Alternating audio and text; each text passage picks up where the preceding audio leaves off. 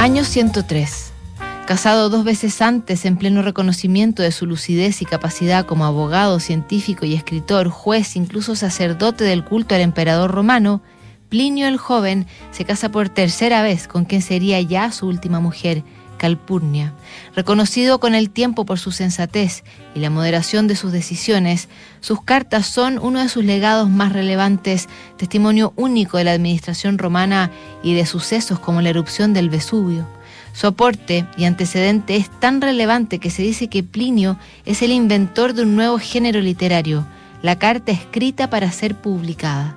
Las que le escribió a Calpurnia Seguramente no planeó que las leyera todo el mundo generación tras generación, sin embargo, se han convertido en documentos de estudio, consulta y emocionada lectura porque son quizá las únicas donde se permite desplegar sus emociones.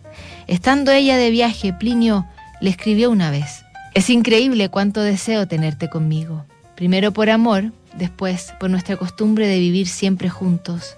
De esto nace que pase buena parte de la noche pensando en ti, que durante el día, a las horas que acostumbraba a verte, mis pies, como decirse suele, me lleven por sí mismos a tu cámara, y que por fin, no encontrándote en ella, regrese tan triste y contrariado como si no me hubieses permitido la entrada.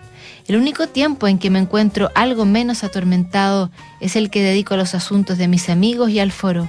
Considera qué vida es la de aquel que solamente encuentra descanso en el trabajo y alivio en las fatigas. Adiós. Reunidas, publicadas y estudiadas recurrentemente, las cartas de Plinio son un patrimonio de incalculable valor y las que envió a Calpurnia, el más romántico referente romano. Revisamos mañana otra carta que en Notables.